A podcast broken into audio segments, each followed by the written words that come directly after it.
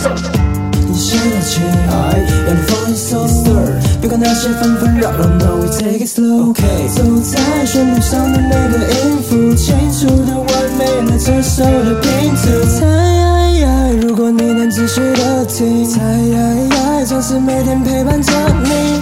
这次就先不放大故事的篇幅，Just turn on radio FM 八八点五。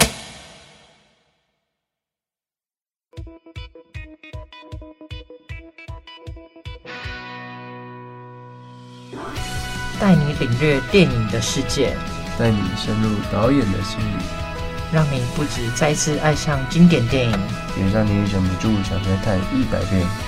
推荐给你好看的电影，终结你的片荒。我是金奇，我是张俊凯，就让我们开始今天的华冈放映社。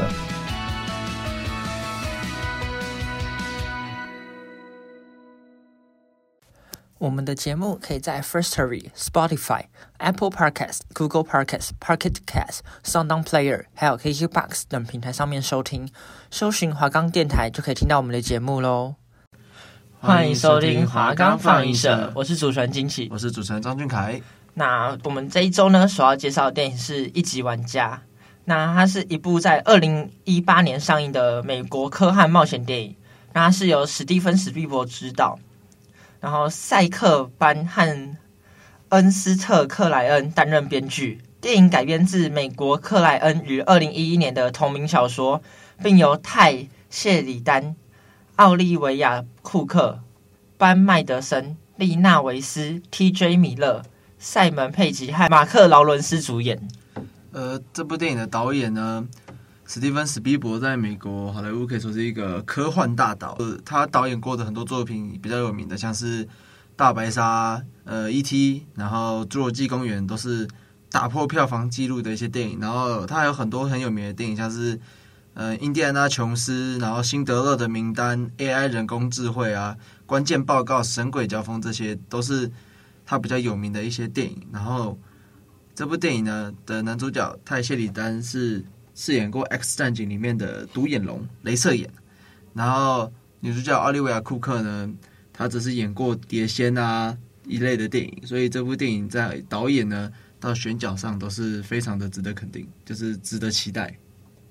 那在介绍完导演还有演员之后，我们现在大概讲一下这部电影的设定。那电影设定呢是在二零四五年，大部分的人们为了逃避现实的混乱而投入虚拟世界网络游戏《绿洲》。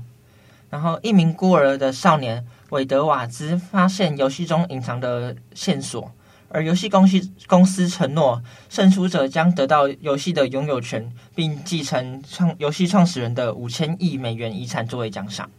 然后，这部电影的题材算是比较结合现代，因为现在随着 VR 类的游戏出现嘛，然后还有以前一些漫画、动画，像是《刀剑神域》等等的，就是 VR 这项科技也被重视，所以这项题材算是非常结合。就是现在科技的发展，那接下来呢，就让我们来进入一级玩家的世界里面，了解一下这部电影的剧情到底在说些什么吧。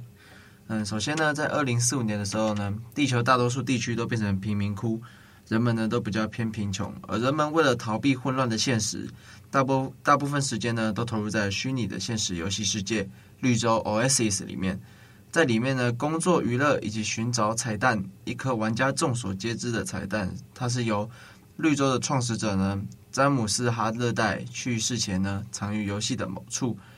而游戏里面有说到，在首位呢，在绿洲里面找到彩蛋的玩家，可以得到绿洲的经营权以及哈勒代的五千亿美元遗产作为奖金。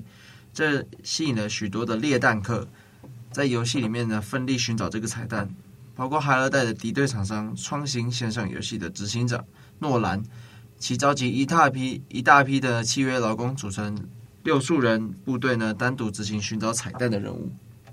那在俄亥俄州哥伦布住在拖车屋里面的十七岁玩家韦德瓦兹，在绿绿洲里面以帕法帕西法尔为虚拟身份，跟三位至爱郊爱区大刀和小刀一起行动，合作避免游戏死亡造成进度归零的危机。在寻找彩蛋的三大关卡里面，第一关的曼哈顿赛车，由于难度极高。长期以来没有玩家抵达过终点，而韦德和爱区于第一次挑战失败后就相识了。然后，知名女玩家亚蒂米斯当韦德来到收录哈勒在毕生回忆的博物馆里面寻找线索时，当中一句提到“回到过去”的话，让韦德灵机一动。于是，在下一场赛车的起跑线上，倒车进入隐藏的路线，然后直接抵达终点，并获得寻找第一把钥匙和第二个线索。游戏里面有一个设定，就是这个游戏的制作人呢，哈勒代他生前的言行举止呢，都藏在游戏里面一个叫博物馆的地方里面。你可以去里面查阅他生前讲过的每一句话以及的一些影像啊。而图书馆的导览员呢，则会引导你去听哈勒代生前你想要听的部分。然后呢，随着韦德的成功呢，亚蒂米斯爱区大刀和小刀也追踪他的脚步，陆续的通关。五位从此被称为超级武将而大受欢迎。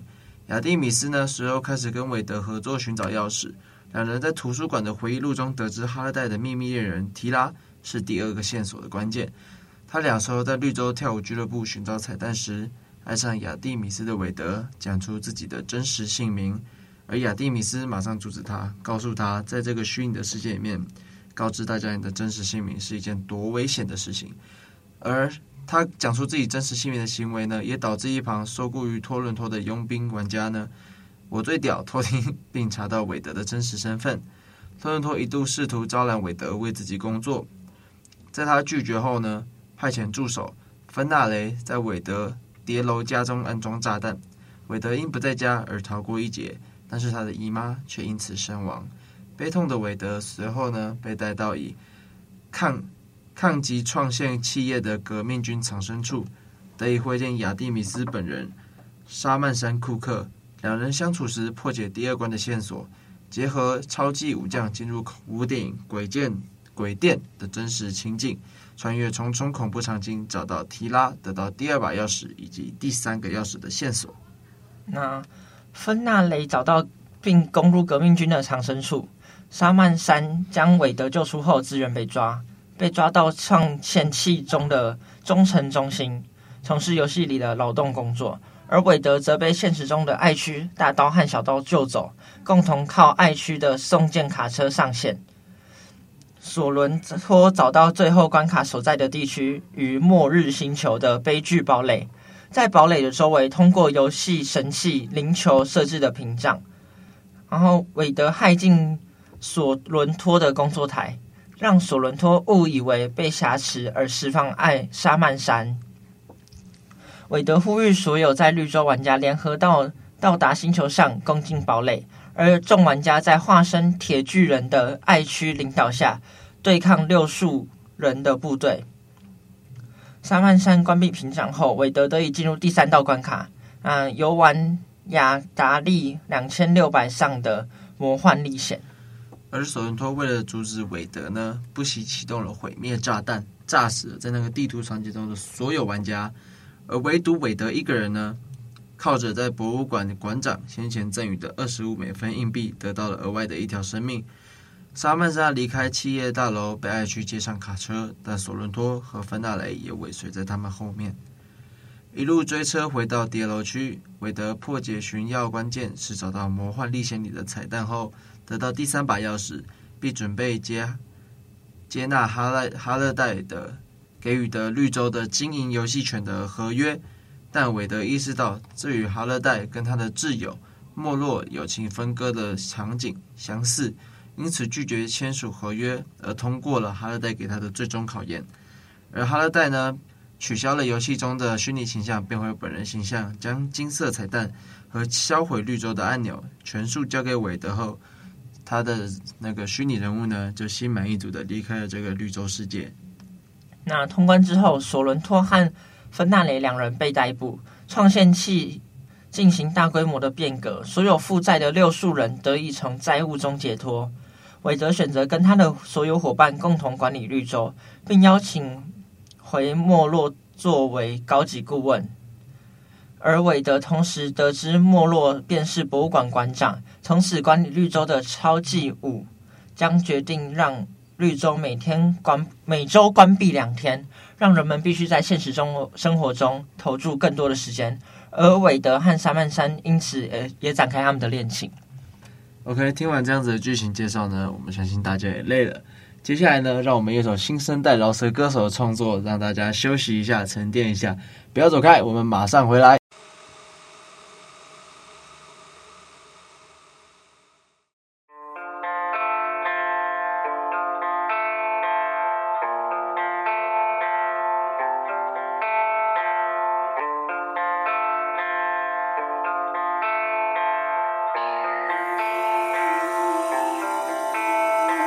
在漫漫长夜的笼罩下，似乎有些宁静对于自己传递的声音，我尝试着聆听。接二连三，才显得不尽人意，在这迷惑的城市里，坚持着自己如何保持清醒。Yeah, I don't know，难道是我太过冲动，扰乱了步调，成了最致命的毒药，也曾希望能少些苦恼，但这条路 feel so long。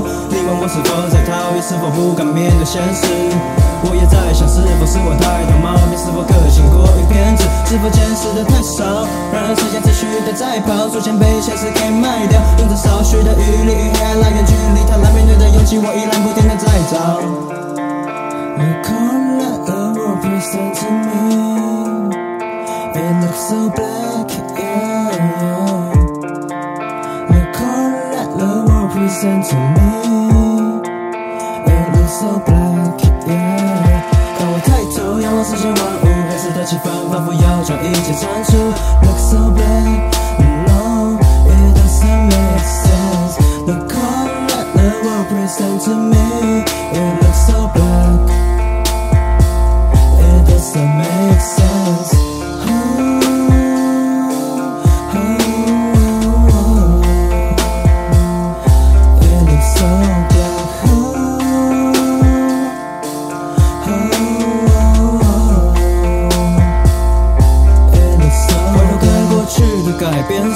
什么？为了能与常人做出区别，那又或是防备着内心不受外在声音拉扯，到头来的目的貌似也没达成 No, 我还是我吗？这个问题不断在脑里浮现，空有躯体而灵魂却早已不见，有太多疑虑需要被解答，但你依旧逃避出现。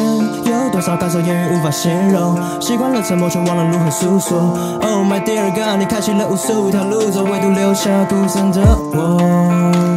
往往到了最后都像是一个人，lonely or not 也苍茫，不如跟自己做个朋友。哎，你说呢？Present to me, it looks so black, yeah, yeah. Look all that the world present to me, it looks so black, yeah. 当我抬头仰望世间万物，黑色的气氛仿佛要将一切铲除。It looks so black,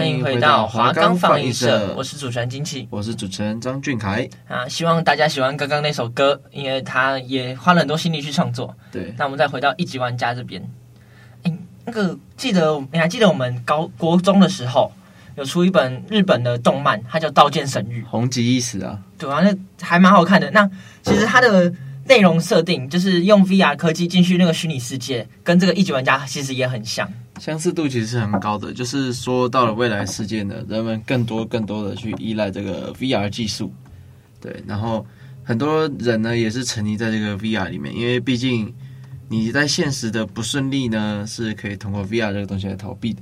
它其实也不算 VR，就是它是将你的意识上传到那个游戏机里面，是，对，然后在游戏中里面去操作你的角色。那你有没有想过，有一天你也可以，就是跟里面的内容一样，你也可以上传到那边？哦，你说我变真人版线上游戏吗？哎，这样不太好啊！星爆气流弹吗？我也去砍一下星爆气流弹。哎，其实我其实之前有想过，以后搞不好也可能会有这种科技，让我们可以把意识上传到就是云端啊，然后让跟大家去游玩这个游戏。那其实你们看《刀剑神域》其实蛮好玩的。看他们的内容，因为你看，其实很基本的 RPG 游戏嘛，就是就是一直通关，一直砍，一直通关，看到怪就砍它。其实这种游戏应该是会很多人会喜欢的。对啊，因为像现在的线上游戏也很多 RPG 游戏，就是很多人在玩呐、啊。像是嗯，其实这个东西你看，像中国大陆也有一部作品叫《全职高手》。哦，《全职高手》好看，我有看。我觉得那个游戏也是一个终极战，因为。毕竟现在游戏要做到就是我们这种类人类动作实在太难了。对啦，比较难。那、啊、可是全职高手感觉比较难达成，那刀剑神域那个看起来比较，跟那个感觉比较简单。对啊，那个手他拼要开始拼手速，要开始拼手速。全职高手要拼手速，那个刀剑神域那个不用，那个、嗯、那个、靠靠想象，对对对，想象意志力去想象。你想得出来，角色速度就跟得上。对啊，那、啊、可是其实刀剑神域它里面也藏了一些就是危险的地方，它也讲出来就是。当公司控制了这个机器，那它是等于可以控制你的意识。啊，像你看，像那个《刀剑神域》里面的主角们，很多人都被控，都被困在那个机器里面两三年，就是都不能出来。对，而且像是我们里面的那个大 boss 也有讲到，他可以通过呢这个 VR 这个头盔啊，有办法对人类脑部进行攻击。然后还有像是后来看到像是在转转第二季的时候，女主角的。大家的意识都回来了，唯独女主角的脑内意识呢，被另外一个第二季的大 boss 一样被困在那个游戏里面，被拿来做研究使用。对啊，所以其实你看，像《刀剑神域》这种东西，你说好好玩吗？好像蛮好玩，可是好像也很容易被控制。那所以一级玩家其实他也是用一样的方式，啊，也是一样一样的方式去，就是去讲讲到这个。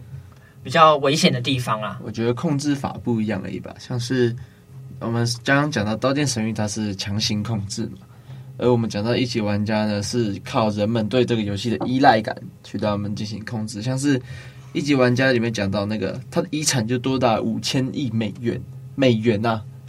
对啊，所以应该很很多人去抢啊。对，而且只是他生前的财产而已。那个游戏公司不停的盈利啊，因为那个。基本上在那个都是贫民窟的时代，绿洲公司是那个时候人们唯绿洲游戏是人们唯一的心灵寄托，大家都在玩那个游戏，然后可以暂时的逃避现实啊什么的。对，所以呢，后来嗯，就是他们人们都在绿洲世界里面，导致现实世界越来越差嘛。所以男主角后来跟他伙伴决定了绿洲一周关停两天，希望人们可以正面这个游戏那个现实世界，让人们有一点力量去改变现实世界，就是不要一直沉沦在。电脑游戏里面，那其实你看，像很多像很多人，像现在啊，很多人在网咖可能打一打暴毙，就是他也是有点网络成瘾。那也是一方面，可能也是要逃，为了逃避现实生活世界的一些不愉快啊，然后一些挫折。可能有些人在现实生活中过得不是那么顺遂，那可能他在游戏里面其实还很厉害。对，就是说我们讲的网络大神嘛，就很多人在现实，你可能看他。嗯，他可能生活过得并不顺利，但是他游戏打的却很棒。那这种就是他靠着打游戏去逃避现实，啊，去获得成就感。对，我，我之前在网咖遇过，就是你一闻就知道他好姐妹回家，好恶啊！一闻就知道，好恶心哦！你还去闻人家？不是，他坐我旁边。哦，换位置啊！我来打，我去打两天网咖，他两天都在那边。衣服同一套，而且我亲眼看他在我旁边睡着之后我才走。你确定他他是睡着？呃，没死没死，隔天起来他还继续在打电脑。哦，隔天还在是？对对对对，隔天还在打，隔天还在打。就是很多人就是靠着就是逃避的方法不去直面，而一九玩家的导演史蒂芬史蒂博就是最终也给出了他心中的答案嘛。他通过游戏里面的角色停了绿洲游戏两天，告诉我们大家就是他希望人们可以。停止逃避，更勇敢、更多的去直面你们现实世界中遇到的困难和困境。因为老话一句嘛，“事在人为”，就是即便你的生活再怎么不顺遂，只要你有心想去改变，一定可以慢慢变得更好。对啊，所以其实他也是讲到，呃，虚拟世界中，他就是对一些毒瘾，他也很像赌啦。就是你在现实中打，就是你在网络游戏中打游戏，你会好像中毒一样，你会一直想去面对它，就是一直想去打游戏、玩游戏。可是你反而忽略了，其实电脑上面的东西都不是真实的。那你也忽略了现实生活中的一些美好。对，像是我没记错的话呢，男主角呢也一度在电影里面呢，他一度怀疑自己的能力，因为他在现实生活中就是个住着贫民窟的鲁蛇嘛。那他后来呢，在游戏里面接连的通关之后呢，他信心大增。但是直到后来，对方从现实世界对他发起攻击后呢，他的姨妈过世了，他才真正的怀疑自己到底是不是那个应该被选中的人。他也很真正的在怀疑自己。但是后来通过女主角和他的伙伴给他的鼓励呢，他呢决定呢以他的方式去进行努力，就是努力的破关游戏，然后在现实生活中救出女主角啊，还有。逃离别人的追杀，然后达到他们最终的目的，这样子。啊，其实游戏中，呃，不，电影中，其实他们有稍微提到，就是当你在游戏里面成功，其实不是真正的成功，有可就是你在现实生活中，没有，也不是那么成功的人才会去现实，才会去电脑里面找找出成功，然后获得成就感。就是成就感嘛，就是人是需要成就感去肯定的，像是，嗯，我们之前有讲过。就是那个成就感这件事情是可以给带给一个很大的肯定嘛。那像是电影里面的男主角在现实生活中是个鲁蛇，但是他在游戏里面却是个赛车高手，就是人家都知道的。虽然他后来是靠了一点小机关嘛，才赢得那个赛车比赛，但是他在那个游戏里面算算得上是高手了。他我记得他在游戏里面还蛮有名的。然后他就是通过现实生活中的不顺遂呢。然后他用游戏去取得成就感，找到自己成就感的地方，像是我们现在很多电竞选手嘛，对啊，他们可能 OK，可能读书什么的不是那么在行，那他们靠着自己的专长，找到属于自己可以发光发热的一个地方。有的人身体比较羸弱，不适合运动啊，可是他打游戏运动啊，他打游戏很强，一级棒，啊，反应力很好啊，可以去玩游戏啊什么的。像是大家大家知道，我们台湾曾经出过一队冠军啊。呃，TPA 好，好久以前呐、啊，里面有一个三百斤的神神树吗？还是那个不要不好意思讲，就是神猪啊，神树啊，我们的史丹利啊，有点有点久远的丹利叔叔，他你看他那样子像是很适合去做激烈运动吗？可是你看他游戏是不是打得倍儿棒？他对啊，他游戏其实打的也很好啦，你才能去出去世界比赛。那其实每一个人都有不同的专长，所以。嗯、每一个人也可以找到不同的方向，人生方向。那其实说实在，打游戏也不是不好，也只是它也是一个出路。但过度沉迷可能就不是一件很好的事情了。对，因为毕竟我们那种东西很讲究天分嘛。那我们可能大部分的人还是需要，不是讲大部分，应该是说我们所有的人应该都更专注的在我们的现实生活上，因为毕竟这才是我们的身体。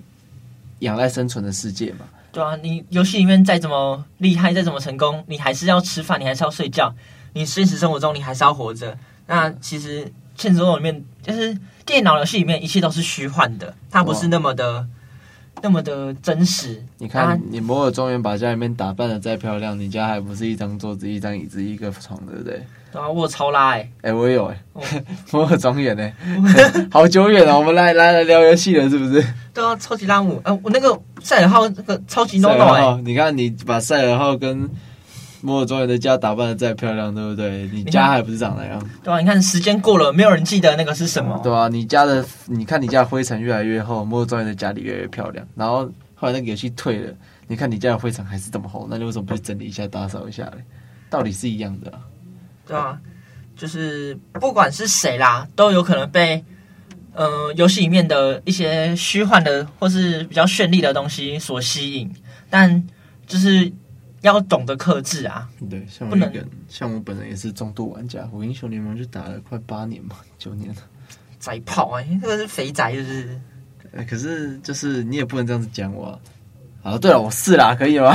对，不能这样子讲你啊！你在游戏里面很成功，但你现实生活中，哎哎哎，好了好了，聊电影聊电影，成功了吗？好了，其实这部电影呢，内容非常的精彩，就是它前置作业花了非常多的心力，因为这部电影中呢，致敬了很多的游戏、电玩啊，以及电影，像是我是不知道具体有多少啦，但是人家整理出来的彩蛋约莫有一百二十个，也是很多。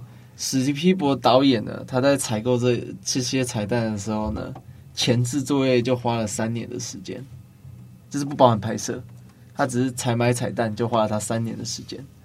他其实也是很用心的去制作这一部电影啊，为了去致敬很多的电玩啊、电影、游戏啊，或是一些动漫角色，像是我们刚刚讲到最后大决战里面出现的铁巨人，它是迪士尼一部非常有名的动画片。嗯，那个那部也很好看。对，铁巨人在电影里面是象征和平的象征，然后他给我最后拿出来打大战，这样。那，其实大战打完，他他出来就是和平啊。你看大战打完之后，是绿洲世界是和平的。对，然后还有呢，像我们在里面讲到第二关，男主角他们要去寻找第二关的线索，就是呃哈哈勒带的哈勒带他生前的爱人的时候，他们进入了场景鬼店嘛。鬼店也是一部非常有名的恐怖电影、灵异电影，呃。大部分的人可能比较记忆得他的名字是叫做《闪灵》。嗯，《闪灵》对，是两个小女孩的那一部吗？呃，对对对对，两个小女孩，Would you want to show us 那个？哦、呃，那个很多人都会利用那两只两个小女孩去致敬这部电影，但其实它也是一部非常非常经典的鬼片啦。那一部算是影史经典了。以前就里面有很多东西都是他的首创，像是。嗯，男主角那个男主角他爸有木拿木木斧头拿木斧头破木门那个，然后脸贴在那个 门门缝那个，后来不是被做成很多那个很多梗图都那个，很多 GIF 不用做成那个？啊，但其实你说以前的电影不好看吗？它其实也是都是经典。那现在也是很多人会拿来做一些梗图啊，去致敬这一部电影。对，因为其实现在大家喜欢看我们所谓的爽片嘛，就是不用动脑的。对啊，在以前鬼店那个时代，可能就不是他们。导演的想要的手法是让作者去思考这部电影，让观众去思考这部电影它所内涵的意义啊内容。所以其实经典老片它有它的好，有它的存在，就是可能以前的导演会更认真的去铺陈这部电影啊。也不是说现在导演不认真，就是以前迎合市场需求，对，迎合市场需求啦，去做不一样的改变。现在的人。可能现实生活中太多困扰，有很多事情要去烦恼，所以在看电影放松的时候，就不想去动脑去思考这部电影。所以你会看，当有一部电影出来，然后需要动脑的时候，就大家都引起大家广泛的讨论。像是之前那一部叫《天能》吗？对，《天能》。对，那很多人看完之后，哇，没有人看得懂，没人看得懂。啊，我是没有去看啊，我是不想不想证明我自己看不懂，我想说我看得懂。我直接放弃。哦，你直接放弃是不是？对。这么直接吗？我直接看电影解说，我发现他电影解说我也看不懂。那你看，那你看真的，那你看整部电影，那你应该也是看不懂的。看不懂，我还是看不懂。就是其实现在呢，就是艺，我们说电影是一部艺术嘛。对。那其实艺术的呈现就见仁见智。那我觉得一级玩家做的很好，是他有做到现在人需要的爽片的设定，然后呢又有像鬼店之前那样子可以让你这样去思考的电影内容。我觉得他在两方面都做得很成功，因为其实《一级玩家》原本是一本小说，嗯，对啊，它是一本很，它是一样那个小说也叫《一级玩家》啦，对，然后只是呢，后来可能经过一些改编吧，然后或者呢被拿来做成了一部电影，对，那其实史皮博呢在科幻这一类的电影一直功力都不浅，嗯，他一直都是很厉害的，他在电影特效方面利用的很棒。像是大大白鲨吧，那等他拍电影的时候哪里有鲨鱼啊？